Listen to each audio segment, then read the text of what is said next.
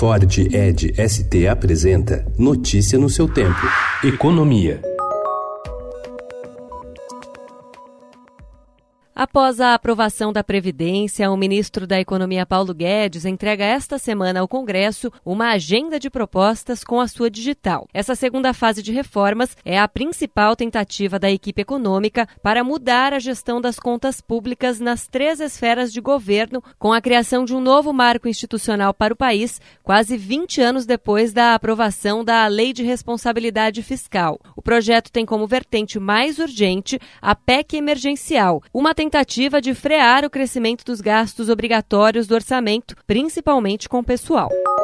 O Brasil está há pelo menos duas ou três décadas atrasado na agenda de reformas econômicas, e isso por culpa exclusivamente nossa, independentemente dos diferentes cenários da economia global. Essa é a avaliação do ex-presidente do Banco Central e sócio da Rio Bravo Investimentos, Gustavo Franco. Para ele, embora a aprovação dos ajustes nas regras da Previdência seja importante e a agenda de modernização proposta pela equipe econômica do ministro Paulo Guedes esteja na direção correta, a intensidade não é boa principalmente por falta de apoio do presidente Jair Bolsonaro.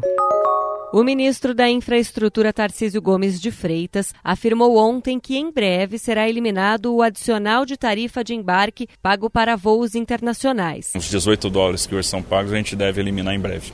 Ele listou a ação como uma das medidas que o governo deve tomar para melhorar o mercado da aviação, indicando que outras mudanças também estão sendo estudadas.